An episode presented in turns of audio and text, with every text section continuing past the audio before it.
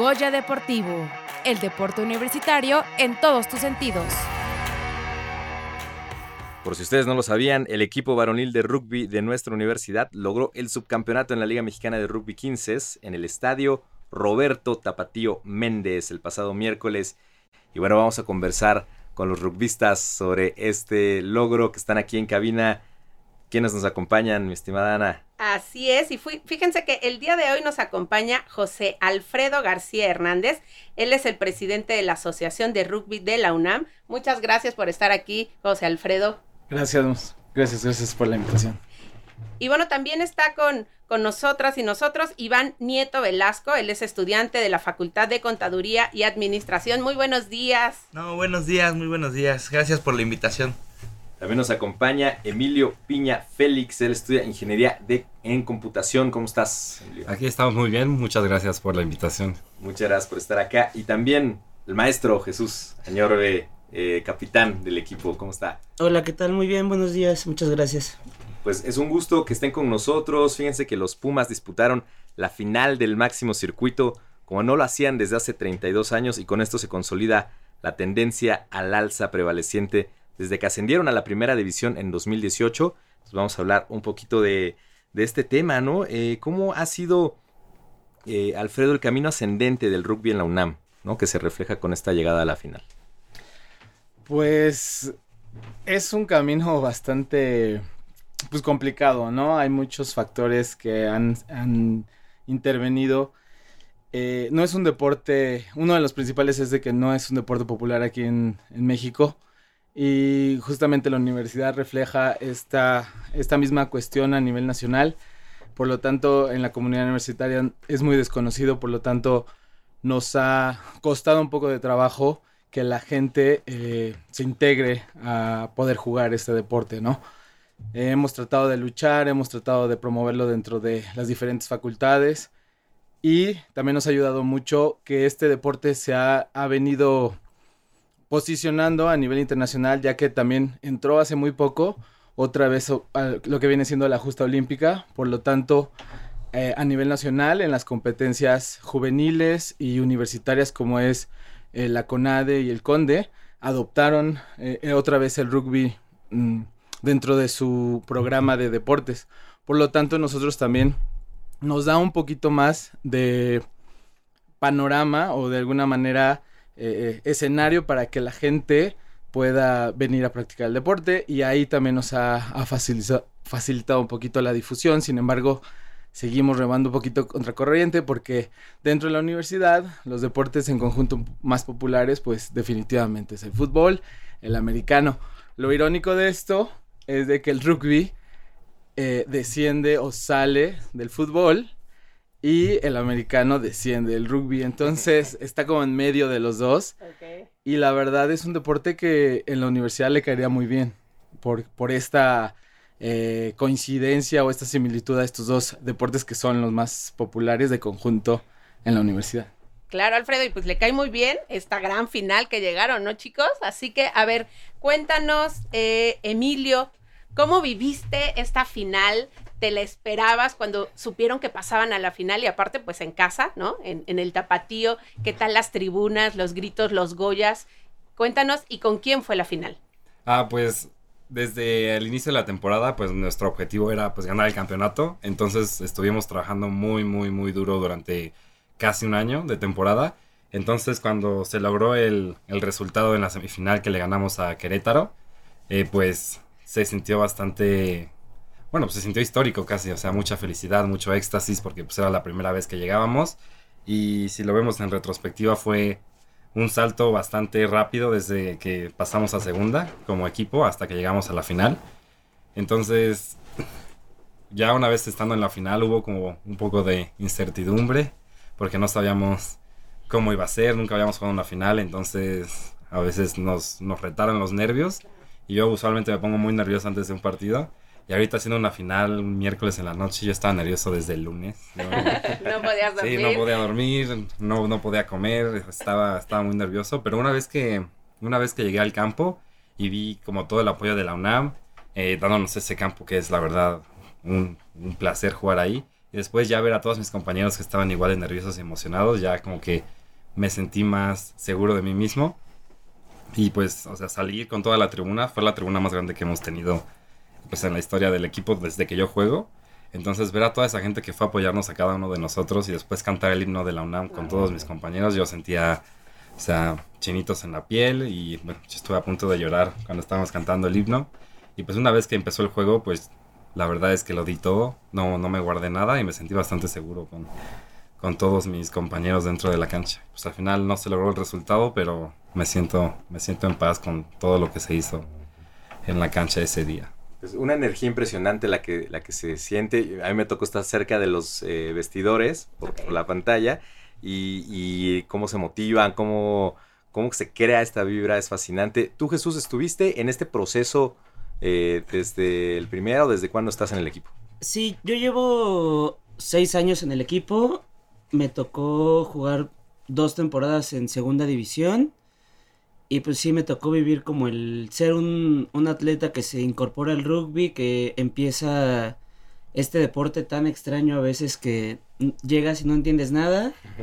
Después ser un equipo constante en segunda división.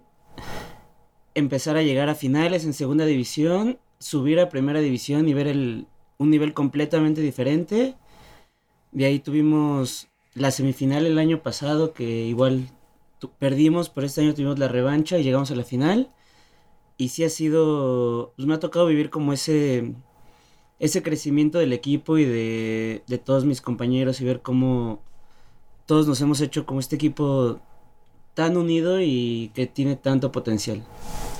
Y aparte tú como capitán también tienes una responsabilidad, ¿no? O sea, tienes que generar esta pues cuestión de equipo. ¿Cuánto tiempo llevas de, de capitán? De capitán son tres años. Ah, eh, tienen el tiempo determinado. O sea, eh, pues depende mucho. En nosotros tenemos una tradición que es este, usualmente casi cada temporada se elige capitán.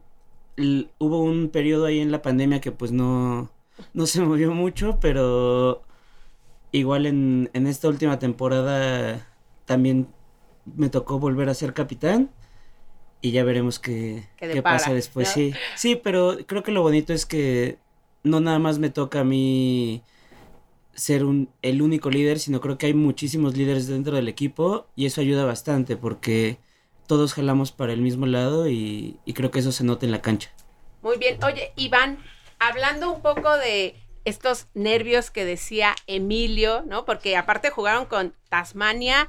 Entonces, cuéntanos, este equipo, pues, quiénes son, si venía fuerte, si esos nervios era por el equipo o también por la adrenalina que se vive. ¿Cómo se preparan mentalmente también para enfrentar esta, esta final? Sí, bueno, este, empezamos con que con Tasmania fueron los juegos que perdimos en temporada regular, que perdimos por muy poco o nos estábamos acercando de repente en la primera mitad íbamos dominando y en la segunda aflojábamos y perdíamos. Pues yo creo que eso también nos afectó, a lo mejor mentalmente saber que era una final y todavía saber que es con los que habíamos perdido, pues sí afectó un poco al saber que pues podría darse pues el resultado que sucedió el miércoles pasado. Pues sí es este algo que te pone muy nervioso, saber que es contra los que ya has pasado a lo mejor historia, que son los equi el equipo que más te da lucha, los juegos más físicos. Entonces siento que es algo que también afecta mucho en tu cabeza y en la cabeza pues de cualquier jugador, ¿no? Tener el equipo contrario, que es el más, a lo mejor más fuerte, un poco más ágil que tú. Entonces sí, sí te puede afectar. Sin embargo, cuando ya estaban en el campo, a quien quiera contestar, Emilio, Iván, Jesús o también Alfredo, las primeras, las primeras anotaciones, los primeros, ¿cómo sintieron esto, no? O sea, porque pues es un va y ven, porque pues todavía mm. tienes tiempo, ¿no? Ahora sí que hasta que no es el último minuto, todavía tienen esta oportunidad. ¿Cómo, cómo vivían eso? ¿Cómo, cómo, o sea, recuerden un poco, trasládense a esa noche. Cuéntenos. Bueno, o sea... Emilio. o Jesús, Jesús. No, la verdad es que una vez que empezó el partido y, y tuvimos como las primeras oportunidades de jugar, creo que nos sentimos igual a igual. Y la verdad es que ahí decimos algo en el rugby que en el primer contacto o en el primer tackle los nervios desaparecen y todo se convierte en emoción. Entonces creo que supimos transformar muy bien esos nervios a, a esa emoción, a esas ganas de competir. Y creo que la verdad el, el juego lo demostró, ¿no? Que nunca nos hicimos para atrás. Siempre fuimos, estuvimos ahí en el partido hasta el final. Y eso creo que fue lo, lo, lo que a todos nos deja con un buen sabor de boca. Que al final no, no fue algo que los nervios nos hayan ganado, que nos hayan dominado el otro equipo, sino que siempre fue un juego muy parejo, que estaba para cualquiera de los dos. Y pues así a veces pasa jugando, ¿no? O sea, a veces está de tu lado y a veces no, y ni modo. Exacto, porque, eh, bueno, ya que tuve oportunidad de ver el ambiente que estaba, eh, estaba muy bueno el partido, la verdad. Eh, eh, se menciona mucho que, que Tasmania bueno, es fuerte, tiene seleccionados nacionales, pero también hay seleccionados en, en Pumas, ¿no es así, Alfredo? Cuéntanos un poquillo. Sí, mira, afortunadamente Tasmania, Pumas, eh, justamente por esta calidad que tienen, pues llegaron a la final, son los, los dos mejores equipos del país y se disputó, se vio, como, como bien lo diste, Nefta, eh, en esta final.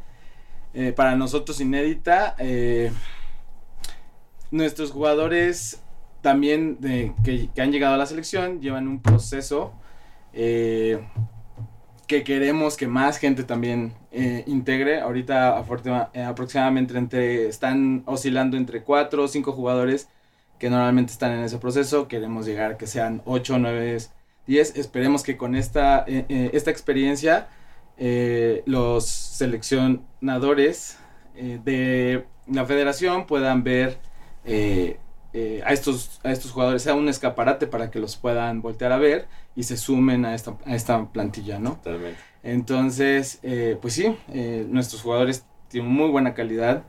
eh, y bueno, pues eh, queremos que esto siga. eh, invitamos a toda la gente, a toda la comunidad que se sume a este proyecto.